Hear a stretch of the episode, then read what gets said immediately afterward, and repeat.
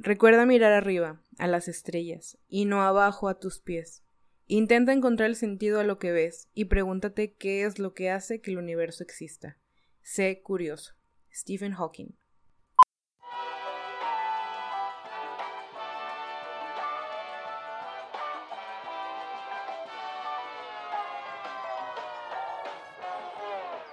¿Qué onda? Mi nombre es Mariana Basaldúa. Y mi nombre es Jonathan Valderas y les damos la bienvenida a un episodio más de Cine de Bolsillo con una nueva película para analizar. Les recordamos que este podcast está creado para platicar de cine de manera sencilla, sin tecnicismos, porque creemos que el cine puede ser para todos. Y les hacemos una alerta de spoiler para que vayan a ver la película antes de escuchar el podcast, ya que va a contener muchos spoilers. Cine de bolsillo, llevando el cine a tus oídos.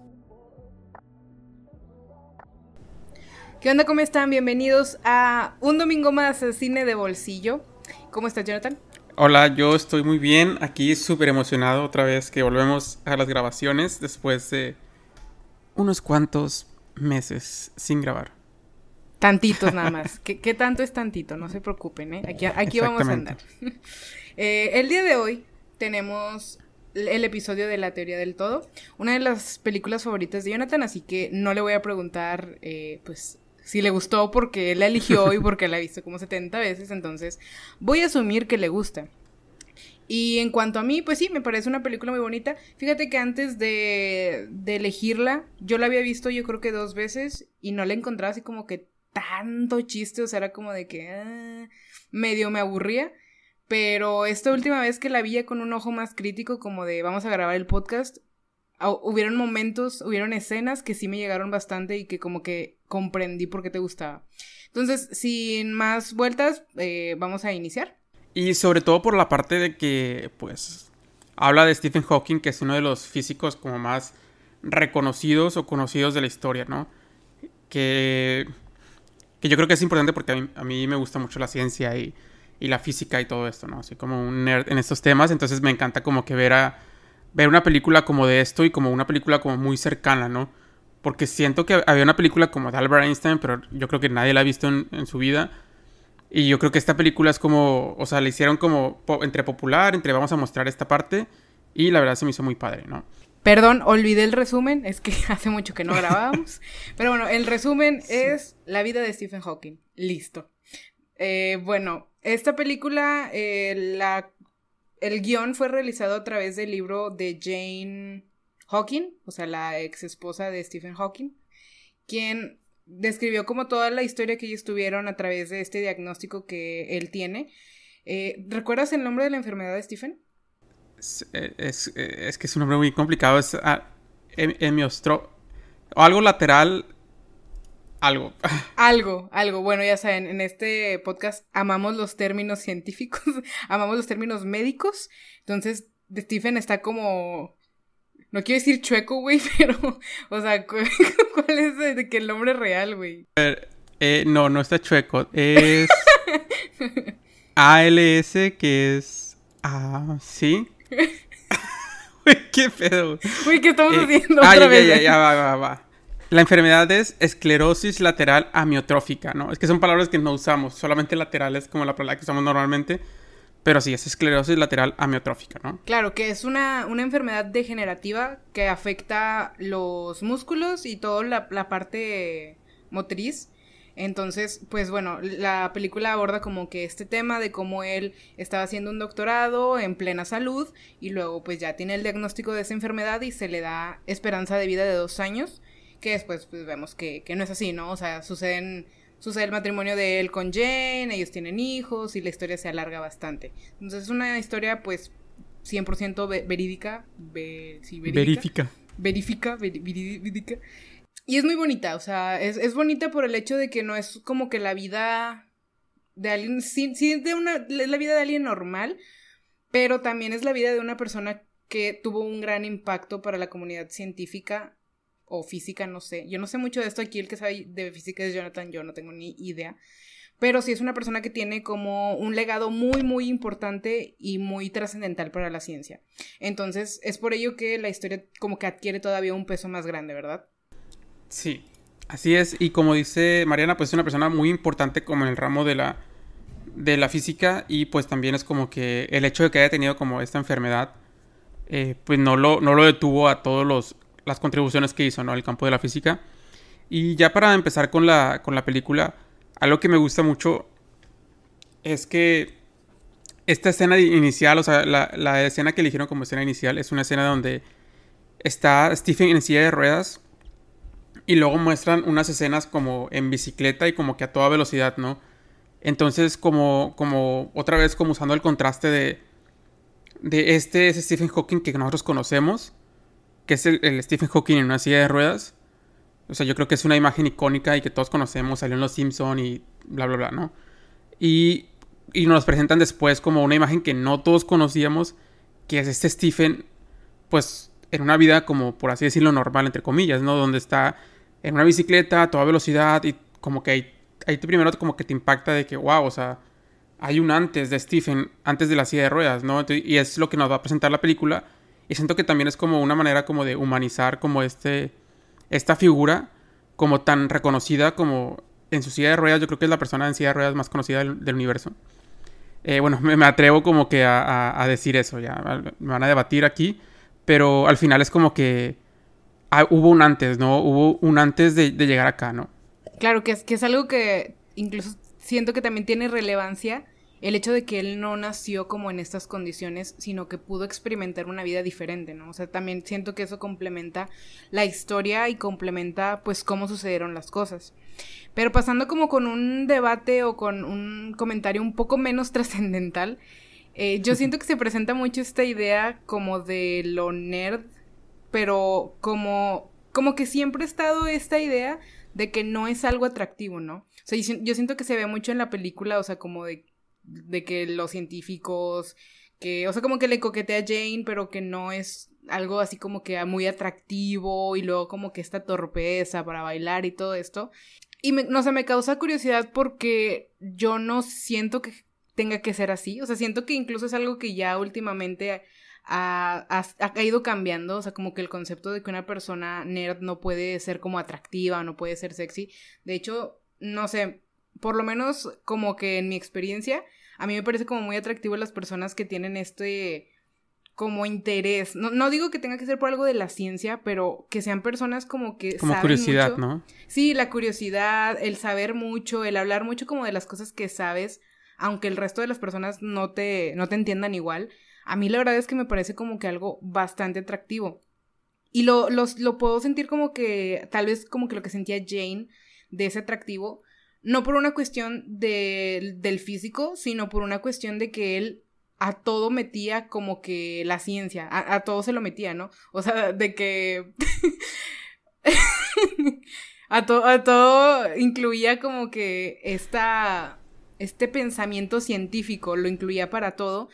Y siento que eso es bonito en las personas, como como que, no sé, te gusta, por ejemplo, en mi caso el arte y ves todo de una manera más artística, te gusta la ciencia y lo ves todo de una manera más, pues, científica, ¿no? Entonces, siento que es como también un poquito de ver a la gente como que en su área de expertise y ver dominar, verlos dominar los temas, para mí la verdad es que es muy placentero, entonces solamente quería como que incluirlo eh, en el guion para que, o sea, también nos dijeran ustedes qué opinan. Si están escuchándonos por YouTube, pueden dejar un comentario de si piensan que las personas así como que medio nerds son atractivas o si tienen que ser de que guapas para que los consideren atractivos o qué es lo que piensan ustedes. Sí, y yo creo que también, por ejemplo, esto, el, si, no, si más no me equivoco, se llama sapiosexual, ¿no? La inclinación como que para que las personas, de las personas que, que son como muy inteligentes y cosas así, ¿no? Como que... Sí que te vinculas más a través de lo intelectual. Sí, algo así. Y también como, porque, por ejemplo, muchas personas van a decir, no, pues, o sea, pues que tenga los dos, ¿no? A lo mejor que también es inteligente, pero también tenga el atractivo físico, ¿no? O hay personas que dicen solamente el atractivo físico y la inteligencia, pues me da igual, ¿no? O otras personas que solamente la inteligencia, ¿no? Yo creo que dependerá de cada quien. Ahí nos dejan en comentarios ustedes como que qué prefieren, ¿no? Eh, algo que también me gusta mucho es que y siento que era como de la personalidad de Stephen Hawking, que era como muy coqueto y como muy espontáneo, ¿no? Y siento que lo, lo era así antes y, y siempre lo, lo, lo, siguió siendo, ¿no? A pesar de...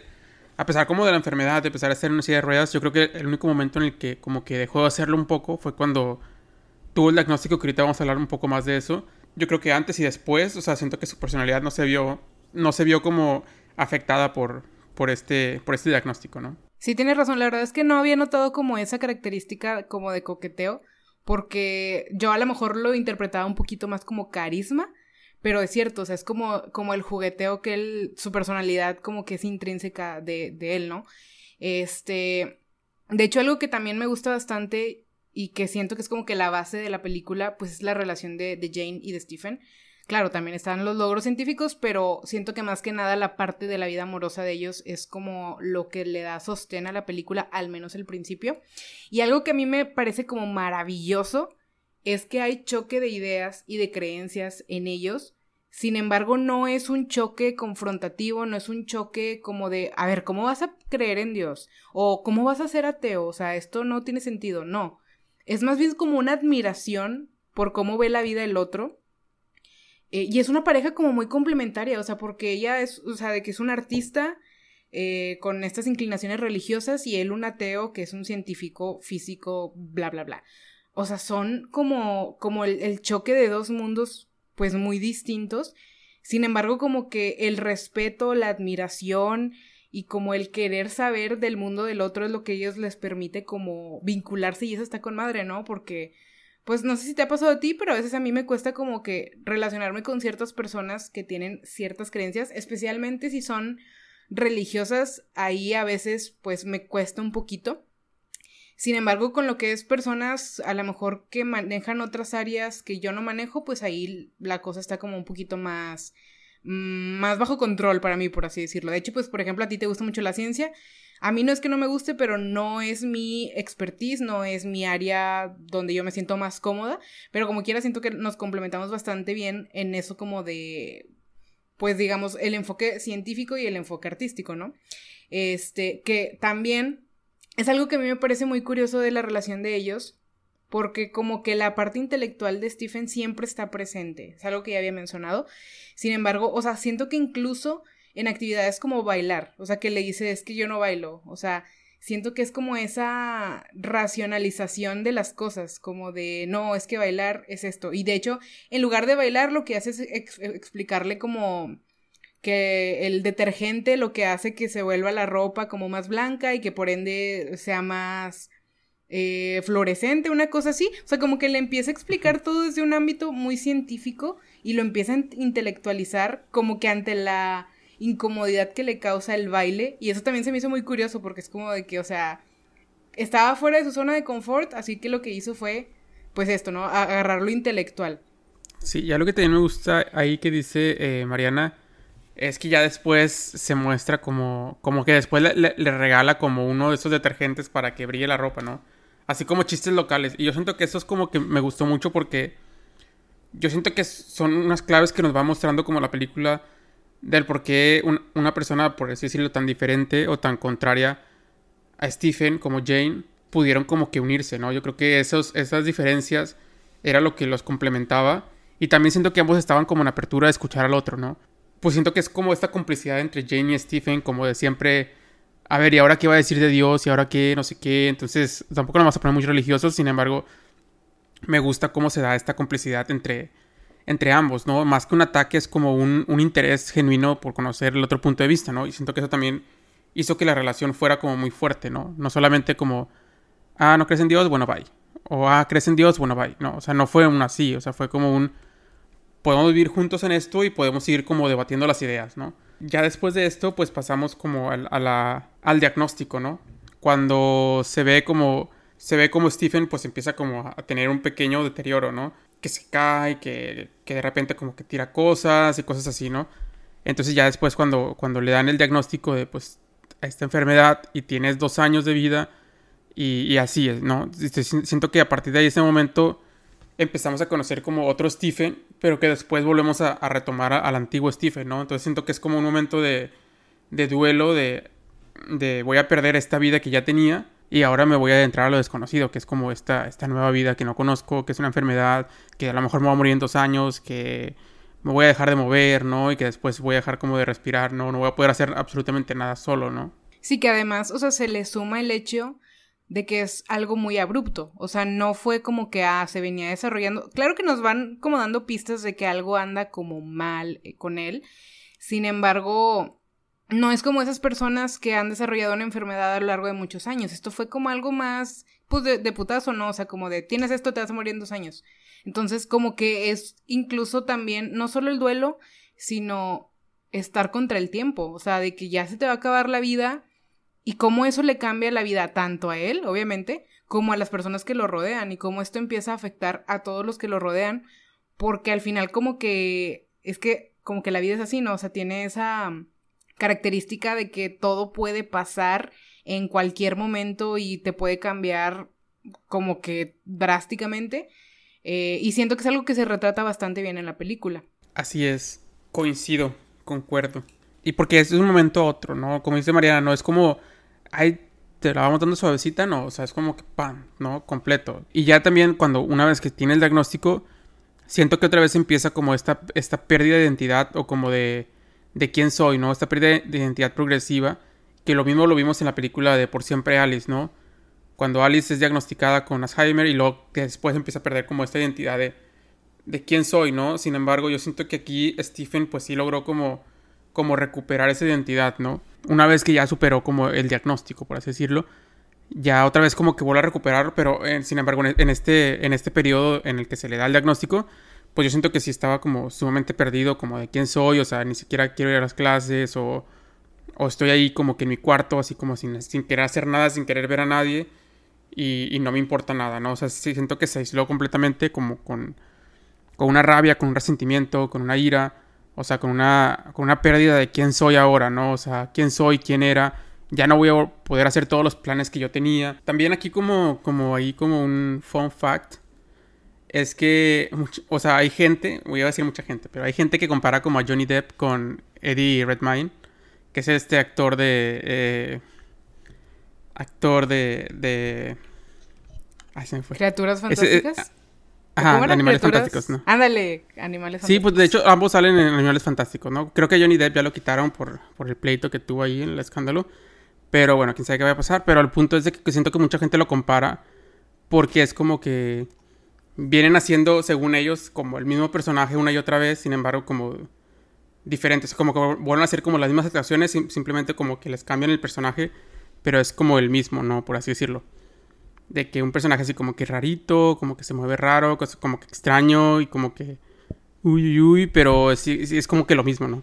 Fuera de esta comparación, al menos en esta actuación que tuvo este Eddie, siento que, que en esa actuación sí se lució, eh, sobre todo porque son actuaciones que ya habíamos hablado como antes, que es como cuando se requiere una actuación en la que tengo que cambiar al 100%, el 100% de mis movimientos, el 100% de, de todo lo que estoy haciendo en cada momento en pantalla Siento que esas son actuaciones como muy, muy como integrales y que normalmente si lo haces bien, pues te llevas, te llevas como un Oscar, ¿no? Que yo, de hecho, ya lo habíamos como, como hablado antes, como en esas películas donde el 100%, o sea, no digo que una película, o sea, que ciertas actuaciones no requieran tu 100%, pero esta requiere como el 100% de tus gestos, de tu tiempo en pantalla, etcétera, de que estés como enfocado en lo que estás haciendo, ¿no? O sea, de hecho hay personas que dicen, o sea, yo no sabía de repente ciertas escenas si era Stephen Hawking o si era este Eddie, ¿no? Sí, porque, o sea, requiere como, como un cambio, no solamente... Es que, o sea, estamos hablando de que ser actor requiere que tú empatices con la psicología de otro ser humano que puede existir o puede no existir. Desde ahí estamos hablando como de un nivel de dificultad. Ahora, si eso le agregas que también ese comportamiento tiene que ir acorde con eh, el lenguaje corporal tiene que ir acorde con ese, con esa psicología, con esa historia, pues estamos hablando de algo como muy de análisis, o sea, siento que es algo que requiere mucho compromiso. Entonces, como tú dices, más si es una persona que tuvo que cambiar tanto su lenguaje corporal completo, que van a decir, pues es que solamente no se movía, ajá, pero tú como persona que sí se puede mover, te va a costar no moverte, te va a costar estar en esa posición, te va a costar pues todo esto, ¿no? Entonces, sí entiendo como que el punto de que requiere un nivel de entrega diferente, no digamos mayor, pero sí diferente a personajes como normales, entre comillas, ¿no? Bueno, después de este pequeño paréntesis como, como actoral, eh, algo que me gusta mucho es una escena donde Jane le, pide que juegue en el campus, ¿no? Que va a buscar al campus porque no le contestaba las llamadas, porque estaba aislado, ¿no? Estaba molesto enojado eh, con, el, con el diagnóstico. Entonces después como eh, Jane le dice, oye, vamos a jugar, ¿no? Y le dice, oye, es que no puedo, ¿no? Y luego, o sea, como que Jane está, insiste, insiste, insiste, y le dice que, bueno, está bien, vamos a jugar, ¿no? Y yo siento que para ahí, para Jane era como una victoria, ¿no? De, ay, por fin lo hice que jugara, ¿no? Sin embargo, lo que quería este Stephen no era jugar realmente. O sea, lo único que quería era como demostrarle de que ya no puedo jugar, demostrarle que ya no soy la persona que conoció, demostrarle que ya no soy ese, ese de antes, ¿no? Y que ya no puedo ser ese de antes nunca, ¿no? Y la verdad se me hizo una, de las escenas como más emotivas, que después va a haber escenas más emotivas también. Sin embargo, esa se me hizo como una de las primeras escenas emotivas que hubo, porque fue como toda la frustración contenida de Stephen, como en una escena y por eso me, gustó bastante y que lo, o sea, lo plasmó súper bien este, este Eddie. Y me encantó, o sea, porque fue como, le voy a dar una oportunidad a Jane, pero no fue así, o sea, es como, ese es mi mensaje para que tú sepas que ya no soy el mismo de antes y que, o sea, mejor ni le busques aquí, mejor vete, ¿no? Y que siento que también en esta secuencia de escenas donde ellos están conviviendo, se nota mucho como la psicología de ambos. Porque también en esta secuencia, si no me equivoco, es donde ella le dice por primera vez que lo ama.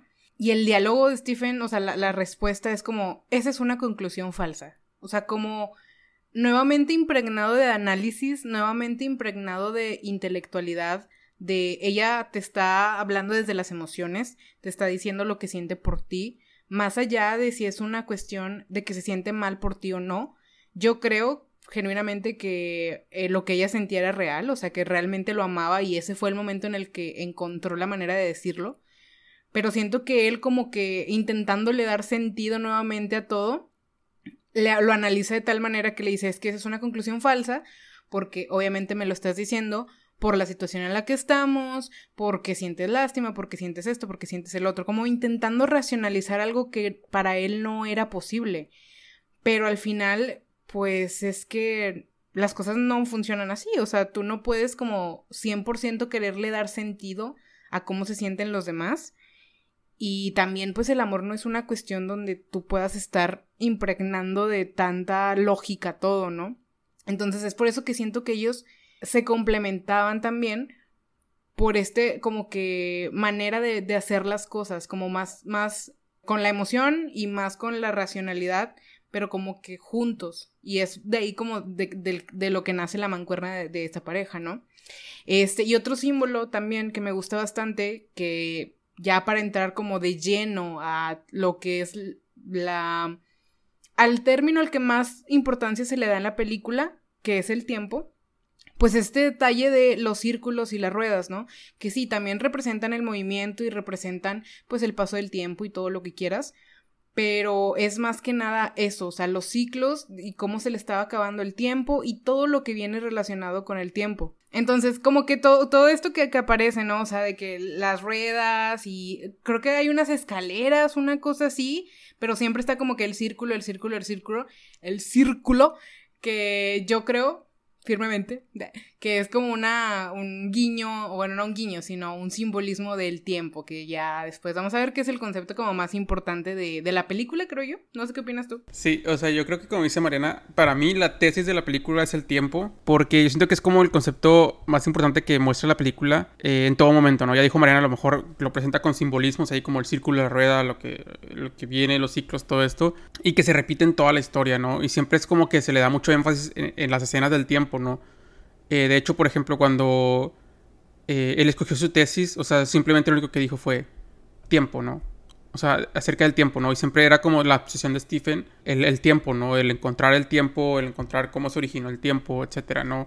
Las propiedades del tiempo, qué es el tiempo, ¿no? También, eh, pues fue tesis de su doctorado, y yo creo que es tesis de esta película, y también que su libro más famoso de Stephen, pues es el libro de acerca del tiempo, ¿no? Uno de sus libros más famosos y también, o sea, el tiempo otra vez se repite nuevamente cuando a él le dijeron que solamente iba como a, tener dos, años de vida, ¿no? Otra vez el tiempo vuelve como ahí a ser otro factor importante y que ya después otra vez el tiempo determina que no, el tiempo determina, sabes que tú vas a vivir tantos años, ¿no? Y pues apenas, o sea, murió recientemente, ¿no? Antes de que... Sí, de que le habían diagnosticado de, que le quedaban dos años y cuántos vivió, unos 50 más, una cosa así. O sea... Sí, creo que sí. No, no recuerdo ahorita exacto, pero sí, o sea, murió ya, ya grande, ¿no? Entonces también fue como que, o sea, otra vez como el tiempo se hace presente. O sea, y es que aparte, si te pones a pensar, bueno, ah, yo siempre he sentido como que esto está muy presente en muchas personas y siento que también en la creación tanto artística como en la creación científica, el tiempo es algo que como que a todos nos importa por el hecho de que nadie se salva, güey. O sea, es como de esa cosa, siento que es como la muerte y el tiempo. O sea, no importa quién seas, tu vida va a estar condicionada por la muerte y por el tiempo. O sea, siento que por eso como que hay tanto arte y tanto todo, todo sobre el tiempo. Por ejemplo, no sé, de que eh, los relojes de, Dalí y cosas así, ¿no? O sea, porque es una cuestión que angustia un chingo. O sea, es una cuestión de wow, se me está viniendo encima y no sé cómo pararlo porque nadie tiene control y, y, no se puede retroceder y todo esto, que siento que son cosas que nuevamente nos angustian a todos, no sé si por igual, pero es algo con lo que todos nos podemos identificar. Sí, yo creo que también este deseo de racionalizar todo absolutamente de Stephen, pues también lo llevó a querer racionalizar como el universo, ¿no?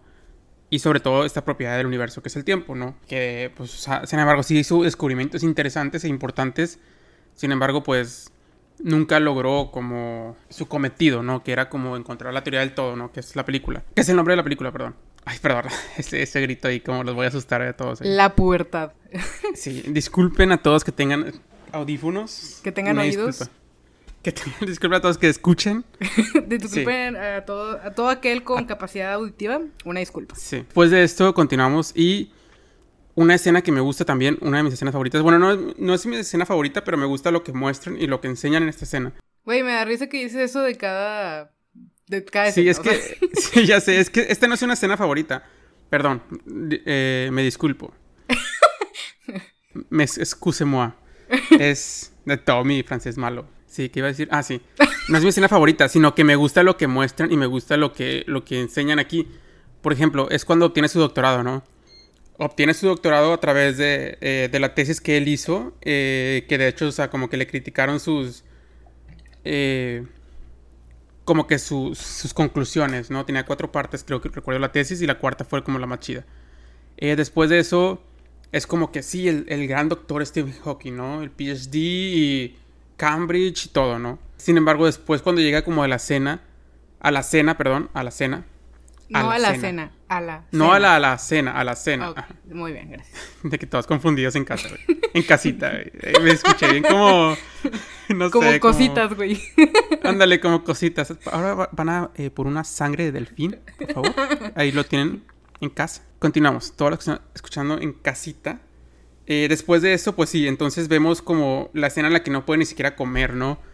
No puede comer, o sea, está como ahí batallando. Y yo siento que también como que le entra la frustración nuevamente y se va, ¿no? Se va y luego así como, oye, ¿qué pasa con Stephen, no? Y nadie pela, ¿no? O sea, nadie, todos como comiendo, ¿no? Pues, ah, se fue. Ya, yo creo que ni siquiera notan como que se fue, ¿no? Sin embargo, era como que todos estaban hablando de Stephen, ¿no? Y era como algo que, ese concepto como que me gusta porque es como, es que no sé cómo decirlo, pero cuando tus ideas o tu legado es más importante que tú. Y es como que, o sea, este, este, este güey, este Stephen se va. Y era como que, o sea, los güeyes seguían como hablando de Stephen y que, que chingón y todo esto, pero es como que ni siquiera me preocupo por la persona, ¿no? Es como que sus ideas están chidas, lo que hizo está chido, pero es como que, ah, pues sí, ahí está, y se va, y, está ahí como que mientras que sube la escalera y no puede, ¿no? Y luego después también como el choque de generacional que viene con este, con el bebé, ¿no? Que el bebé estaba arriba y como que aquí estoy también. Y es como que este choque entre el bebé que no puede hacer casi nada y no se puede mover y no puede ir hacia abajo. Y el, Stephen que no puede moverse, no puede hacer casi nada y no puede ni siquiera subir las escaleras, ¿no? Eh, y, pues, y por eso me gusta mucho, ¿no? Como que juegan mucho con los contrastes, ¿no? Bello tu análisis. Bellísimo. No lo había visto como tan, tan literal puesto ahí, pero tienes razón, o sea, de que estaba presente. Y que también, o sea, siento que esto nos lleva a lo que sigue, que es como el rol de Jane. Que al final es la que termina sosteniendo todo. Sí, ajá, exactamente. Entonces, esto que dices del bebé, pues al final Stephen se termina convirtiendo como, no en un bebé, pero una responsabilidad más en la vida de Jane. Y sobre decir que este personaje hizo todo lo que hizo durante tantos años por amor. O sea, yo por lo menos no dudo que haya sido por amor. No siento que haya sido una cuestión diferente a, eso. Sin embargo, siento que en ese, en ese viaje de hacer cosas por amor también se perdió un poco ella misma. Me atrevo a decir que un mucho a ella misma. Que siento que es algo que le pasa mucho a las madres, güey. O sea, que, que está como que este abandono de, de ti mismo por la vida del otro. Que al final es algo que ella decidió, obviamente sin saber que se iba a prolongar por tantos años. Sin embargo, siento que es algo que ella conscientemente elegía día tras día, que al final no hace que sea menos pesado, pero sí lo vuelve más significativo. Yo siento que todo lo que ella hizo fue muy significativo y fue muy valioso. Aunque yo no esté de acuerdo, aunque yo no es algo que yo haría, abandonar como mi vida o abandonar mis sueños o lo que sea por otra persona, pues se lo reconozco un chingo, güey, porque pues es como que por amor estás haciendo esto por otra persona, o sea, debe ser un amor pues enorme, gigantesco para que tú decidas hacer esto. Sí, y algo que dice Mariana que me parece muy interesante mencionarlo y voy a estornudar un momento. Sí, una disculpa. Ah, sí, algo que dice, dice Mariana, algo que dice, que dice esta Mariana, es como este, este, esto de me pierdo, me, o sea, siento que es como pierdo mi, mi quién soy a través de otro rol que yo ocupo en la vida, ¿no? En este caso, pues ser esposa o ser madre o ser amante, ¿no? Entonces es como que me pierdo yo, la mujer Jane, por ir y cumplir este rol, ¿no? Y yo siento que antes de todos estos roles que tenemos en la vida, somos como personas que tenerlo como presente también, como dice Mariana, porque muchas veces es como eh, lo que me define es, es ser madre, o lo que me define es ser esposa, o lo que me define es ser amante, o lo que me define es tal cosa cuando antes de eso ya, ya éramos personas, ¿no? Ya éramos como personas completas. Y esto solamente vino a complementar quién soy, ¿no? No vino como a, a completarme o a, o a definirme, ¿no? Pero bueno, solamente como que hacer esa mención. Y después de esto ya se empieza como a ver que Jane se empieza como a mostrar cansada cada vez más. Eh, se ve como también se empieza a frustrar cada vez más cuando ve a Stephen que solamente está jugando y que Stephen que solamente está haciendo cosas y que no quiere que busquen ayuda y que de repente como que otra vez atoró la comida y otra vez tengo que salvarlo y otra vez tengo que cancelar planes, mover cosas, ahí todo esto, ¿no? También los, los hijos se ven también como que de repente con miedo de, ¿qué le pasa a papá? ¿O no? porque no puede respirar? O no, no sé. eso también siento que le empieza como a cansar un poco a Jane y se empieza como a ver una Jane más, más cansada, más frustrada, más como... Ya, porque siento que sí era como mucho peso, ¿no? Y siento que también aquí entran los roles de género porque también, o sea, Jane, perdón, Stephen era casi como un hijo más, ¿no? O sea, no solamente por la enfermedad que él tenía, sino siento que también por un rol de género que de repente se asume, ¿no? Por, por ejemplo, o sea, en, en, las culturas latinas lo vemos como muy marcado, de que normalmente el hombre, ahorita ya están cambiando los tiempos, pero normalmente el hombre, por los roles de género, era voy a buscar a, a mi esposa, pero que mi esposa sea mi mamá. O sea, que mi esposa me cocine, que mi esposa me planche, que mi esposa me haga de comer, que mi esposa se encargue de los niños, que se encargue de la casa, que se encargue de esto y del otro y bla, bla, bla y todo esto. Y, y así, ¿no? Yo me encargo de, de, jugar con los cuates y de jugar videojuegos, ¿no? Es lo, lo que yo voy a hacer. Como que manteniendo lo, lo, infantil. O sea, como que el hombre se mantiene en un rol infantil y la mujer asume no solo la posición de adulta, sino la posición de madre sustituta, tanto para, o sea, para el hombre y madre, pues para los hijos, ¿no?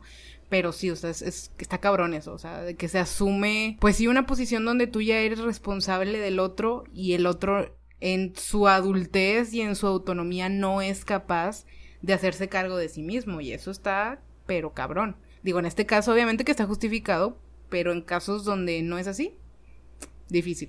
Así es, y en este caso, como dice Mariana, está justificado, más sin embargo, pero más sin embargo. De repente se da la posibilidad de ayuda y una vez más Stephen de que es que no necesitamos ayuda.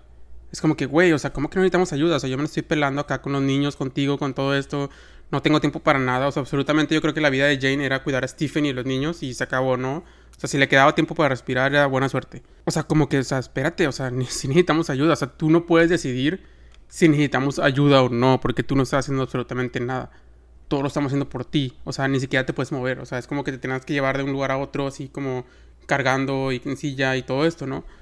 Y es como que todavía te atreves a decir, no, no necesitamos ayuda, estamos perfectos aquí con madre. O sea, y ya después se, da que las razones era porque no había como lo económico. Pero ya después como lo padre dice, de que pues, o sea, puedes pedir ayuda, o sea, eres Stephen Hawking, ¿no? O sea, alguien va a querer apoyarte, ¿no? Entonces también es esta parte como de, de también moverse y hacer algo, ¿no? Siento que Jane siempre estuvo como moviéndose a hacer algo y es lo que mencionamos a través de los roles de género, ¿no? Se asume de que la mujer se va a hacer cargo de muchas cosas y que el hombre simplemente va, va a existir, ¿no? O sea, simplemente su rol es existir. Entonces yo siento que es como que cada vez va cambiando esto más, pero pues todavía lo vemos presente, ¿no? Después de eso, pues también vemos cómo, cómo se, se empieza a presentar con la, con la introducción de Jonathan, que es un nuevo personaje, ¿no? Se empieza como a introducir como la posibilidad de una vida normal, ¿no? Una vida normal para, para Jane. Y yo siento que Jane lo empieza a ver, ¿no? Sin embargo, siento que pone el freno muy rápido y dice, sí, mi esposo y yo, ¿no? Entonces siento que es como que otra vez como que anteponiendo sus necesidades o anteponiendo lo que ella quiere, anteponiendo sus deseos, sus anhelos, lo que sea, por ser una esposa, ¿no? Por ser una buena esposa y, y poner a Stephen de frente, ¿no? Mi necesidad de Stephen primero y luego yo, ¿no? Que también está sujeto, siento yo, a la imagen de la mujer. O sea, no con la intención de que todo este episodio sea feminista, pero es que realmente, o sea, tiene que ver, y ya después vamos a hablar como de, de esto de de la infidelidad y cosas así. O sea, no hubo infidelidad en, en la película, sin embargo, pues sí está como el enamoramiento estando en la relación. Pero siento que esto que dices está sujeto a que la mujer tiene que dejar en claro que pertenece a un hombre. Tiene que dar a respetar ese título de esposa antes que nada, porque la moralidad y la imagen de la mujer no se ve igual que la del hombre. Y esto yo lo noto porque, por ejemplo, Stephen sí como que medio coquetea con la que después se convierte en su terapeuta, en su cuidadora, no sé. De una manera más libre, de una manera más eh, cínica hasta cierto punto. Mientras que Jane pone como todas estas represiones hacia lo que siente y lo que quiere y, como el antojo de... Y siento que tiene que ver con la manera en la que la sociedad ve a hombre y a mujer. Así es. Y también esta parte como que tú dices, siento que es también, no es que queramos hacer como el episodio feminista o lo que sea, sin embargo es como que, pues son cosas que aparecen en la película de que también es como importante mostrar, ¿no? Eh, como dice Mariana, o sea, se cuenta que pues Jane, o sea, siento que la tuvo más fácil, por ejemplo, para poder estar con Jonathan. Sin embargo, a pesar de todo esto, o sea, siempre se, se interpuso y se detuvo y puso el freno por Stephen, ¿no? Y siento que Stephen, o sea, ni siquiera como se la pensó dos veces, ¿no? Es como que, ah, esta me gusta, hacemos conexión, vámonos. Y fue como que, o sea, ¿what? O sea... Ámonos recio. se la sufrió, ajá, ámonos recio, ¿no? La palomita y con el sombrero. y siento que es como que, o sea, no sé, Jane es como que, o sea, se mantuvo, se mantuvo como recatada, como, o sea, mis necesidades las pongo a un lado, o sea, porque aquí tengo que cuidar a Stephen, tengo que primero esto, ¿no? Y Stephen siento que fue como que no, o sea, tampoco lo vamos a poner como el malo de la película, pero es como que algo que se menciona de que pues, pues el que se presentó la oportunidad, vámonos, ¿no? O sea, fue como, no pienso dos veces, ¿no? Y siento que Jane una, una y otra vez como que se la pensaba, ¿no? Digo, también esto fue escrito por Jane, o sea, tampoco es como, vamos con la finta, ¿no? Pero pues es como que, como que ahí está esta mención, ¿no? Y algo como que siento muy destacable, de hecho es algo que, creo que antes de ver la película siempre había quedado claro como de la personalidad de Stephen Hawking, que es eh, como el sentido del humor. Eh, yo siento que esto resalta más, no tanto porque su humor sea bueno, que no sé porque no lo conocí, pero porque a veces como que es difícil que permanezca el sentido del humor cuando la situación es la, la que es, ¿no? O sea, digo, a mí no me ha tocado, no sé, quedarme sin la posibilidad de hacer algo con mi cuerpo o quedarme en silla de ruedas, una cosa así. Pero yo no sé si podría tener el sentido del humor que el hombre tiene, o sea, y que se mantiene a lo largo de toda la película. Incluso como que medio juega cuando le dan el diagnóstico y llega este men, su, su amigo, como de que cómo estás, y como que ahí medio juega, porque al final pues es algo que él siempre mantuvo, ¿no? O sea, como que, pues eso, el sentido del humor. Sí, y de hecho uno de mis eh, diálogos favoritos es cuando le dice, ahora sí es diálogo favorito, es cuando eh, le mueven la cama como para, para el primer piso, por, para que no tenga que bajar escaleras. Y, como cuando se le pone la cama, ¿no? Y lo acuestan y todo, o sea, lo primero que dice es como que ah, o sea, qué padre, va a ser va a ser súper cómodo como para el desayuno, ¿no? O sea, ya estoy acá listo, de que el desayuno se prepara y yo estoy en la cama aquí listo, ¿no? Entonces siento que otra vez como que se muestra este, una vez más, de que sigo manteniendo como el sentido del humor.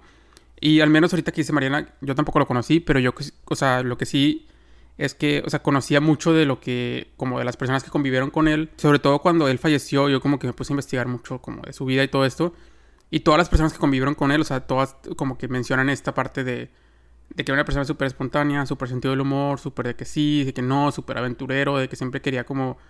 A lo mejor iba a una conferencia, pero él siempre quería, oye, ¿qué vamos a hacer después de la conferencia? ¿No? ¿Qué se va a armar? O sea, y así, ¿no? Siempre era como, como que sí, era una parte como muy presente en Stephen, ¿no? O sea, no sé si antes, la verdad, porque no se, no se ve mucho, pero yo creo que, que sí. Y después otra vez como lo recupera, ¿no? Ya, como, como el clásico regio, o sea, de que una carnita o qué, pero en inglés. Ándale, exactamente. Y luego después de eso, pues empieza como cuando Jonathan va a la casa y empiezan como a hablar sobre la teoría de... está cambiando la voz, mamá. Sí, empiezan a hablar como de la teoría de, de Stephen, ¿no? De qué quiere hacer ahora, ¿no? Y pues empiezan a hablar como de la teoría del todo, ¿no? Que es juntar la relatividad con la, con la mecánica cuántica, ¿no? Ya que no son compatibles. Entonces, después de eso, pues es como que una frase como que decía este Einstein era como que Dios no puede jugar con los dados, o sea, no puede jugar con los dados con el universo, ¿no? O sea, no, no está como que tirando al azar a ver qué pedo, ¿no?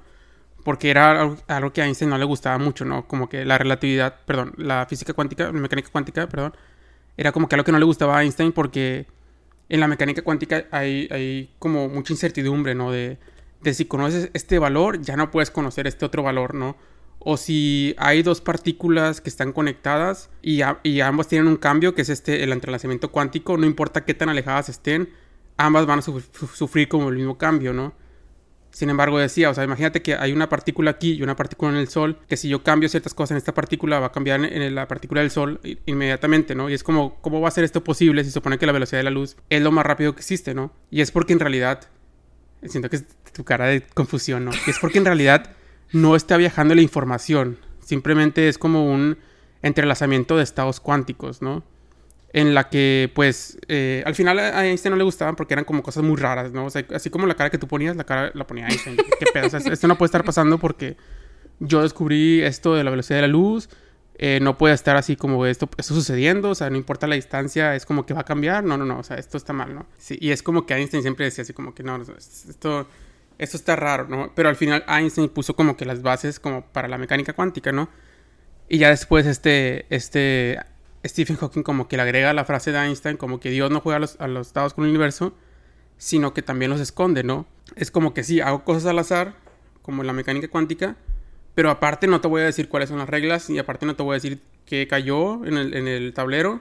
O sea, es como que más difícil todavía, ¿no? Y es como que esta parte como que a lo mejor como que no le gustaba tanto a Stephen, era como que esta búsqueda como de racionalizar y de poder como encontrar una teoría del todo que juntara lo que dijo Einstein y juntara lo, lo que dice la mecánica cuántica y poder unir como a ver cómo funciona el universo, ¿no? Y es como que eso es lo que lo que quiso buscar y que nunca lo encontró y que todavía no, no se ha encontrado, pero es como que no sé si tengas alguna duda de esto porque no entendí nada. No entendí nada, no entendí ni más. No, o sea, digo, tampoco soy de que aquí un bebé recién nacido, pero, pero vaya, o sea, hay cosas que no las domino.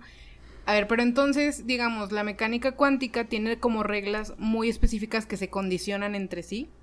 Es lo que te, lo que te estoy entendiendo. Mientras que la relatividad no tiene este condicionamiento de es así y si esto es así, si A es igual a B, entonces esto y esto y esto. Sí, yo diría que un, poco sí, pero al revés. O sea, la, la, relatividad con lo que trabajó Einstein, o sea, es algo súper de que, o sea, no voy a decir sencillo porque sí es complejo, pero es algo como que lo puedes ver y lo puedes tocar y lo puedes hacer, ¿no?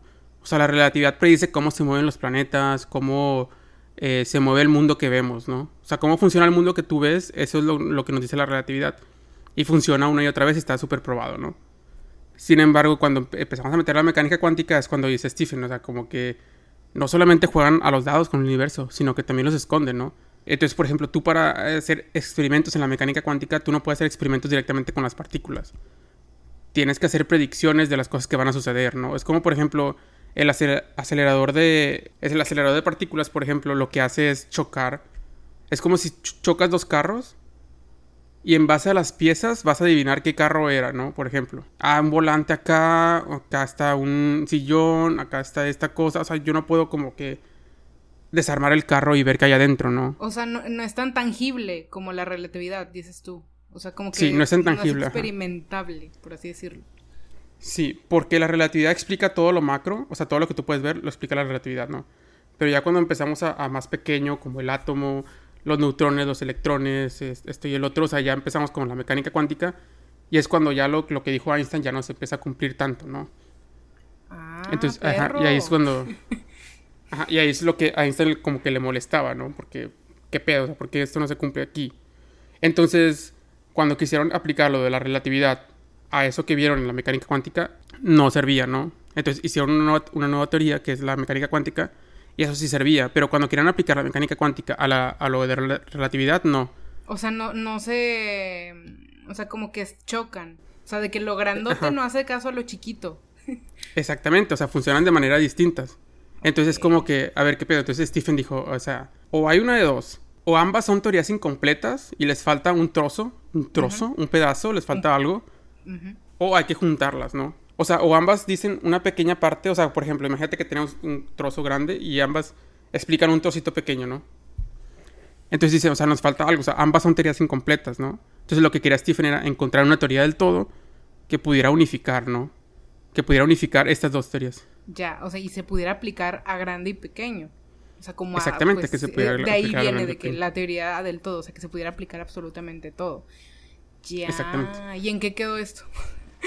No, pues todavía no hay. O sea, todavía no hay una teoría del todo. O sea, hasta ahorita, este momento, 2021, todavía no hay una teoría del todo. Y pues no, o sea, todavía no, no, se, no se descubre qué es la. O sea, esa, esa teoría como más completa en la que la relatividad y la mecánica cuántica, o sea, como que se junten. O a lo mejor que no se junten, simplemente que haya una nueva que pueda explicar las dos cosas, ¿no? Ahorita, de hecho, por ejemplo, no sé si conozcas como que la teoría de las cuerdas y todo esto. O sea, por ejemplo, la teoría de cuerdas es una posibilidad de la teoría del todo, ¿no? O sea, por ejemplo, la, la teoría de cuerdas simplemente nos dice...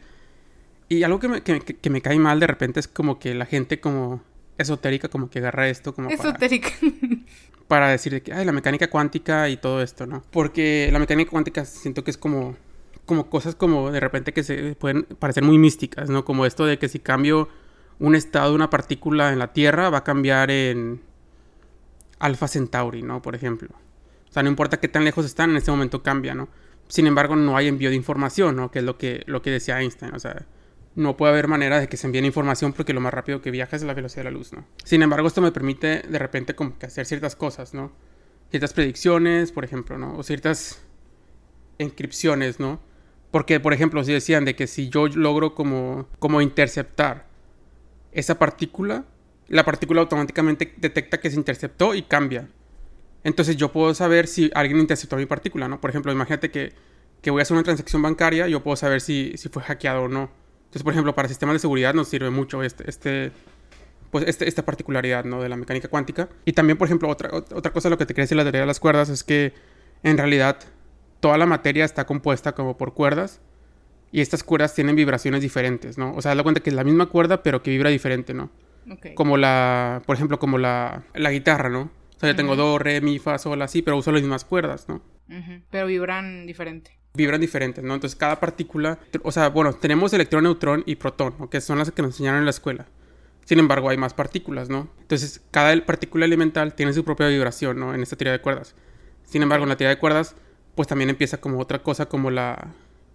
que hay más dimensiones de las que nosotros podemos observar, ¿no? Eso también empieza como que...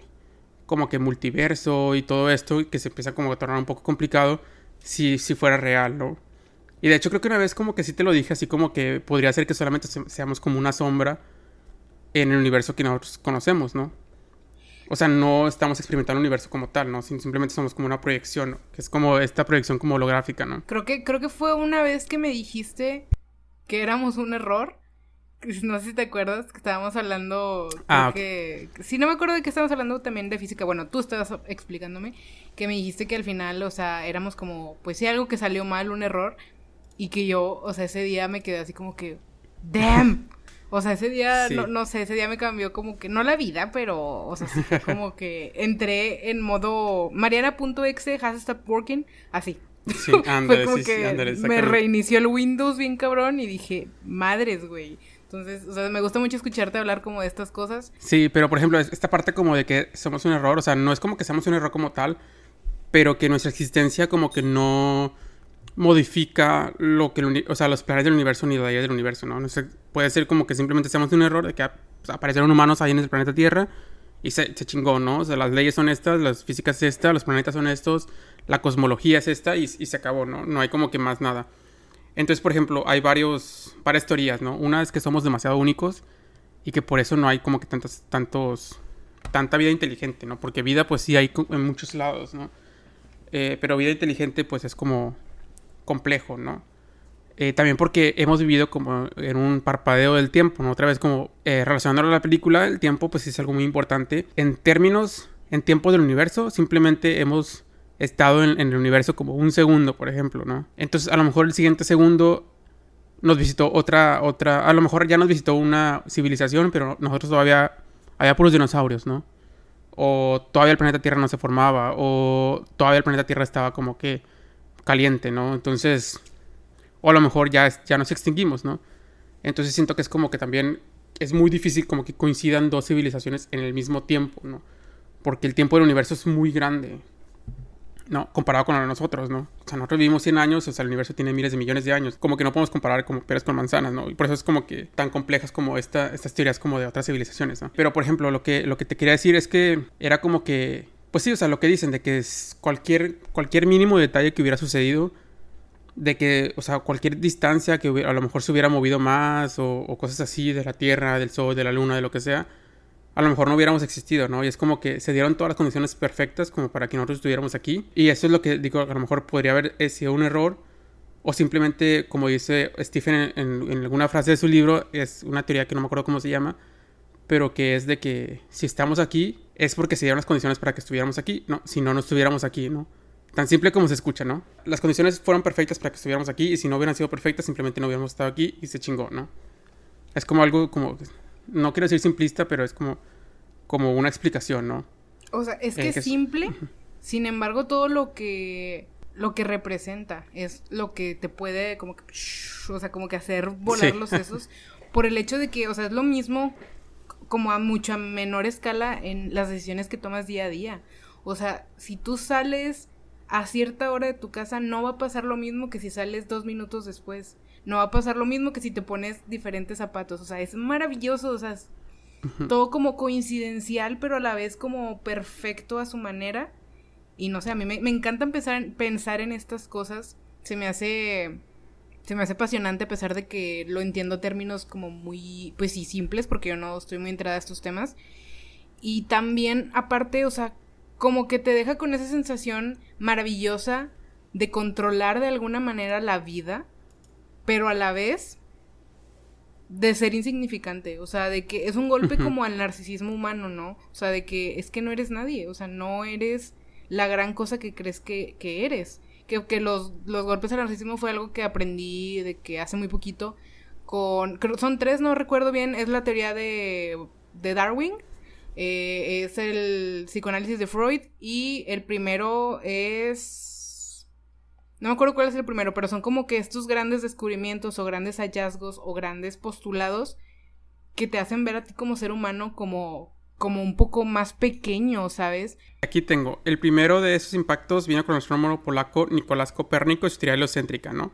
En la cual nos dijo que la Tierra era, la que giraba alrededor del Sol y no a la inversa, ¿no? O sea, no somos el centro del universo, chicos. Sí, es correcto.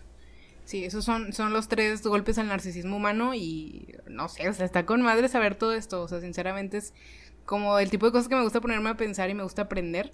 Entonces, pues bueno, esto ya se tornó un podcast de ciencia, pero no importa. no, pues maravilloso, o sea, se me hace, se me hace con madre. Me gusta mucho que me expliques este tipo de cosas, se me hace muy nutritivo. Y. Maravilloso. Maravilloso, sí, amo. Y pues sí, o sea, principalmente, por ejemplo, con Copérnico que nos dijo no somos el centro del universo, siento que también es como que ampliando un poquito eso, pues sí, no somos el centro del universo. Y es como, a pesar de que no somos el centro del universo, ni siquiera el Sol, ni siquiera el Sol es el centro del universo, ¿no? Y ni siquiera nuestra galaxia es el centro del universo, ¿no? Es como que, o sea, ni no, o sea, somos un puntito microscópico, eh, un píxel en el cosmos, o sea, eso es lo que somos, un píxel en el cosmos nuestra galaxia es un píxel en el cosmos, ¿no? Entonces, imagínate que somos nosotros, ¿no? Es un pixelito y una manchita, ¿no? Eso es lo que somos, una manchita. Y bueno, tampoco quiero como ponernos aquí existencialistas. Yo sí. Y pues vamos, yo sí. Y pasando a temas muchísimo menos físicos, cuánticos, teóricos, cuérdicos. También está como la parte de, de volviendo como a la, a la relación, ¿no? De, de esto que sucede después con Jane del enamoramiento que tiene con Jonathan. Dios mío, o sea, siento que retrata muy bien como esa culpa, o sea, esa culpa que se puede sentir al estarse enamorando, siendo que tú estás en una relación y una relación como que tan fuerte, bueno, no fuerte, más bien tan estable y tan duradera. Sin embargo, pues no sé, o sea, es como humano, o sea, es completamente humano. Y que de ahí como que ya avanza la película y se torna en este diálogo tan maravilloso que expresa como todo el amor que ella tuvo y que por eso que ella se haya enamorado es algo que simplemente ocurrió, no es algo malo, no es algo, no es un pecado, no es nada, que es el diálogo de te he amado, hice todo lo posible, o sea, que lo resume mucho, o sea, todo lo que hizo por él está ahí, aunque no terminen juntos, y es algo que a mí me gustó mucho como ponerme a reflexionar porque a veces yo siento que tenemos, o me ha pasado, tener esta visión como del amor de que es que si no va a durar, tanto tiempo, ¿para qué? Es que si no va a... Mm, si no nos vamos a casar y... O por ejemplo, yo he visto esta frase de, si no te piensas casar con ella, estás con la mujer de alguien más. Y yo no estoy de acuerdo con eso. O sea, tú coincides en este mundo con alguien para amarlo el tiempo que tengas que amarlo. Así de simple. Y tú ya hiciste algo al estar con esa persona, sea un día, sea un año, sea una vida entera, ya existió ese amor. Entonces a mí se me hace maravillosa esa parte de la película porque al final no es como ya no existe, o sea, es que simplemente se resignifica a que se siguieron amando, pero de una manera que ya no era la que, la que tenían, ya no era una relación, ya no era todo esto amoroso, ¿no? Era más, mira, te estoy honrando pero yo ya no te amo de esa manera. Y es válido. Y, o sea, se me hizo muy doloroso verlo porque es doloroso, o sea, es doloroso que, que el amor acabe y que el amor se convierta en otra cosa porque está como esta nostalgia y este, este no sé, eh, no sé qué tenemos nosotros los seres humanos con el amor romántico que nos cuesta tanto dejarlo ir y que nos cuesta tanto entender que ya terminó, pero se siente, o sea, yo lo siento cuando veo la película, es como de, no mames, o sea, se amaron tanto, tantos años y eso ya no está ahí. Pero también es quédate con eso y honrar ese amor que hubo alguna vez, que siempre ha sido genuino. No sé, a mí me, fascina esta escena. Creo que es mi escena favorita, si me lo permites. Me atreví. sí, te atreviste. Wow. Me atreví. qué atrevida. Sí, y pues, pues sí, o sea, esta escena me encanta. Yo también la había puesto aquí en mis notas y Mariana me la robó. Obvio. Pero bueno.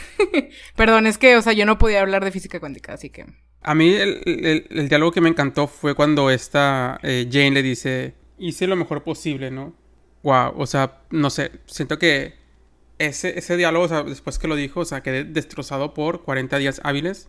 Porque la verdad, o sea, siento que sí, fue como, me destrozó totalmente y luego, o sea, ver a Jane empezando a llorar y luego ver a Stephen quebrándose también, llorando, o sea, desde su silla de ruedas, desde su trinchera, o sea, llorando y destrozado también. Con este diálogo para mí fue como que, wow, o sea, no sé.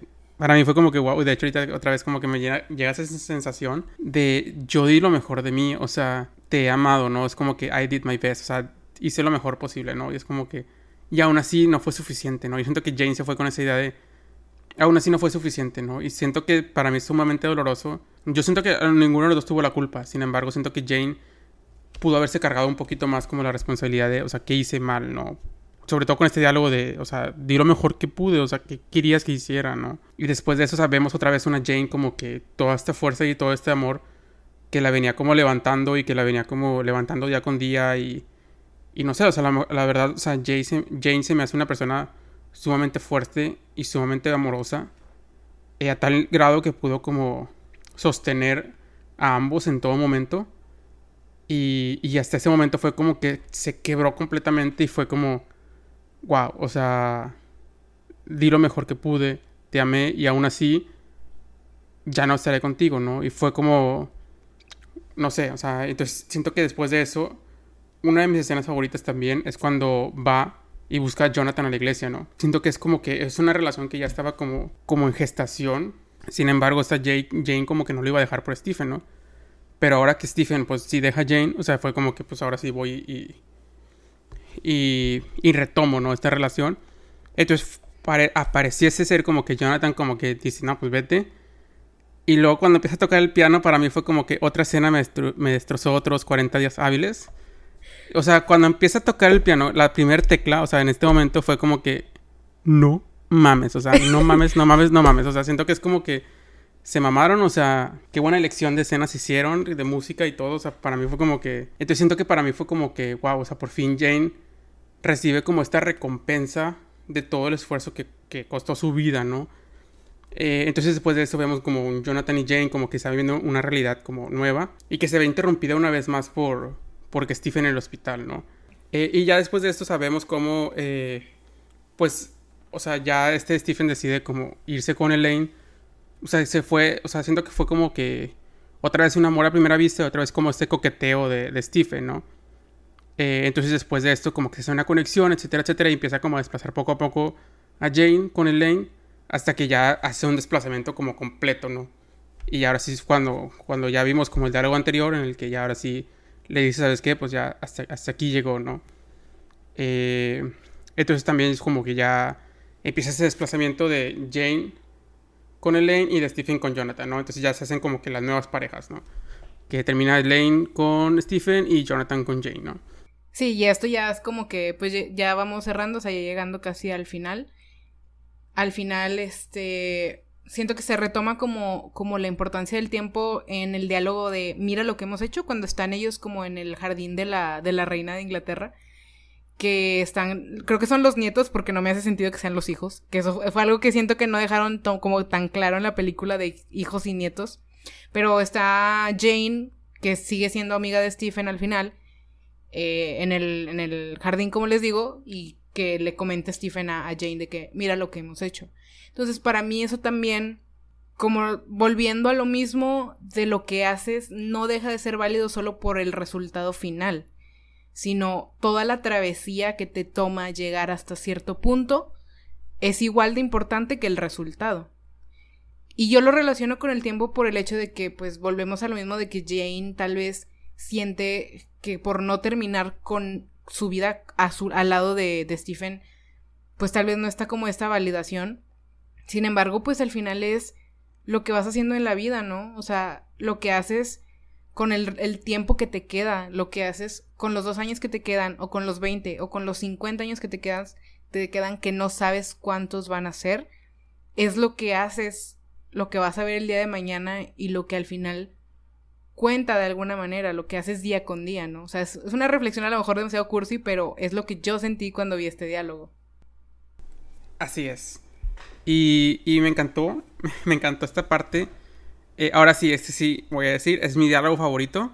Cuando Stephen le dice, o sea, bueno, vamos a pintar otra vez la escena, ¿no? Porque me gusta como que, cómo se da la escena en la que los niños se van enfrente a jugar y se queda Stephen y Jane como atrás. O sea, como los padres, ¿no? O los abuelos, lo que sea. Y después como que se quedan atrás, ¿no? Stephen empieza a escribir y Jane le dice, oye, ¿qué escribes? Entonces, para mí fue otra vez como tomando como esa figura, otra vez como maternal, o por así decirlo, como de protección. De a ver qué escribes, muéstrame, ¿no? Y, ya después que Stephen, o sea, escribe, estaba escribiendo de que. Look, look what we made. Hay una disculpa por mi pronunciación. Pero mira lo que hemos hecho, ¿no? O sea, mira lo, lo, que, lo que hicimos, ¿no? Lo que creamos. Y luego después otra vez lo que creamos, ¿no? Y luego después, o sea, como que se muestra como otra vez la escena de, de los niños ahí jugando y, para mí, no sé, como que sumamente emotivo otra vez, otros 40 días más hábiles de destrozo eh, emocional.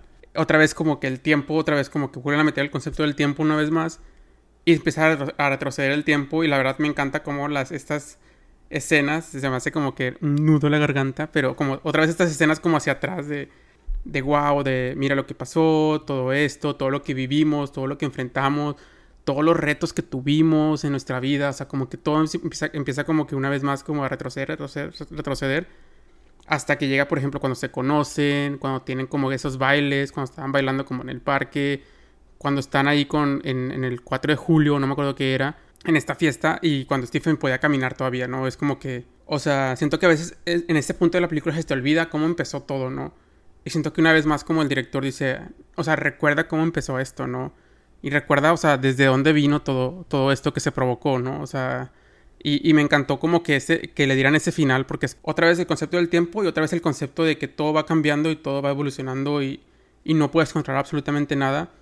más que ver lo que, o sea, ver ese, ese, ese retroceso en el tiempo y estar agradecido con eso, ¿no? Es como que, wow, o sea, qué maravilloso, ¿no? Y además de que de, de, la insignificancia de nuestra existencia también está la grandeza. O sea, eso a mí también es algo que me maravilla. Tal vez sí no somos nada, tal vez no somos grandes, tal vez no somos lo más importante, pero ve las cosas que hacemos. O sea, eso es algo que a mí me fascina de la humanidad. O sea, a lo mejor suena raro, pero hacemos estas cosas que, que son insignificantes, pero que son, son maravillosas y son enormes al mismo tiempo.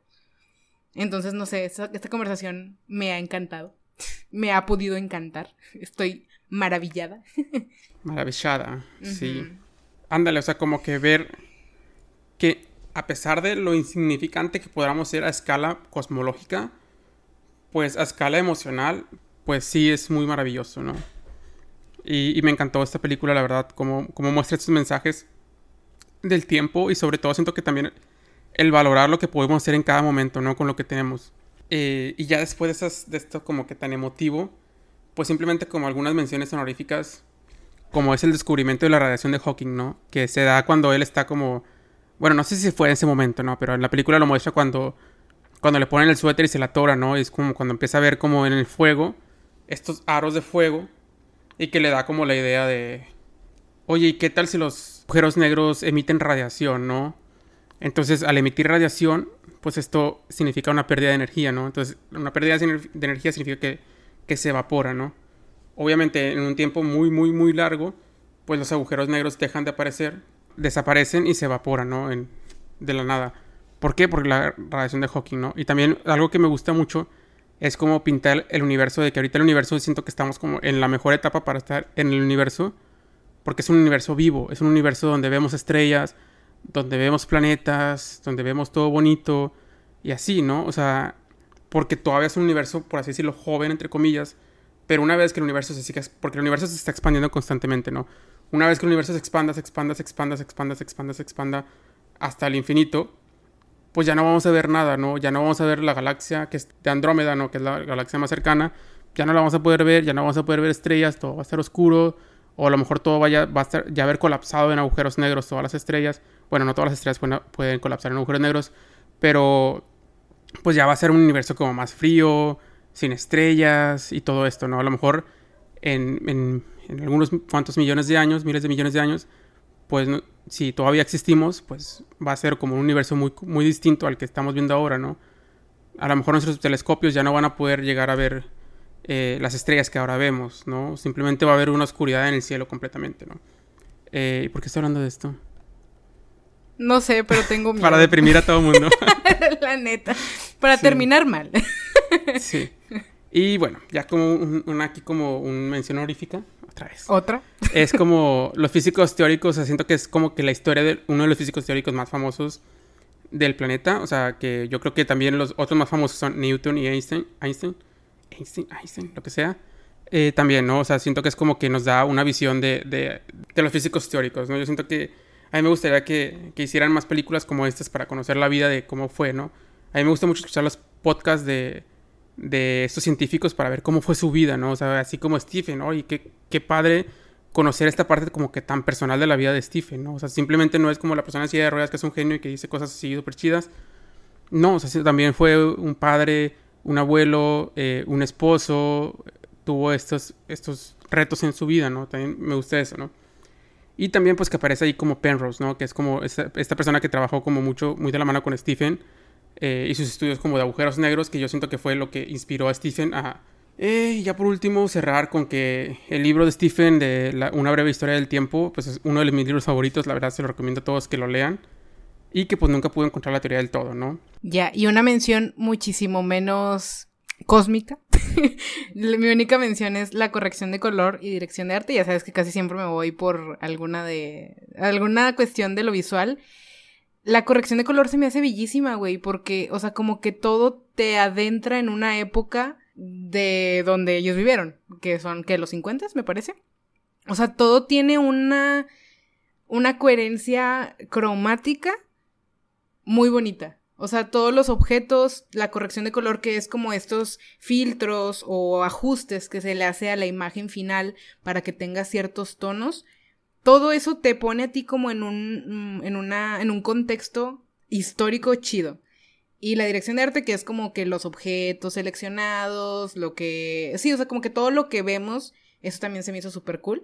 Pero esa es mi única mención honorífica, o sea, ya tú te llevaste el episodio por mucho y pues está chido porque de hecho me, ha encantado esta conversación y me ha encantado este, este episodio. Siento que aprendí más haciendo el episodio que viendo la película, pero pues son diferentes tipos de aprendizaje, ¿no? Sí, yo solamente quisiera agregar algo ahorita que dijiste eso, que me recordó mucho a las películas de Harry Potter, ¿no? Porque eh, como que se vivía como en, en la Gran Bretaña, bueno, en el Reino Unido pues también se, se, ve esta película, ¿no? En Cambridge, Cambridge, perdón.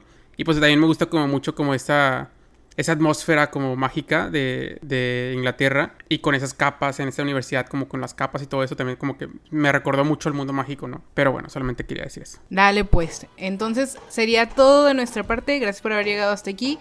Recuerden seguirnos en redes. Creo que eso lo decimos en la cortinilla final. No sé, ya ni me acuerdo qué chingados dice nuestra cortinilla. Pero, pero bueno, nos vemos el siguiente domingo. No voy a decir de qué año, pero nos vemos el siguiente domingo. Bye. Sale, sale, bye. Cuídense todos. Muchísimas gracias por acompañarnos hasta el final del episodio. Les hacemos una invitación para que se pasen por nuestras redes por si nos quieren dejar cualquier tipo de mensaje, por si quieren debatir sobre el episodio, por si nos quieren hacer alguna recomendación, allá nos pueden encontrar. También por si hacemos alguna dinámica para que estén al pendiente.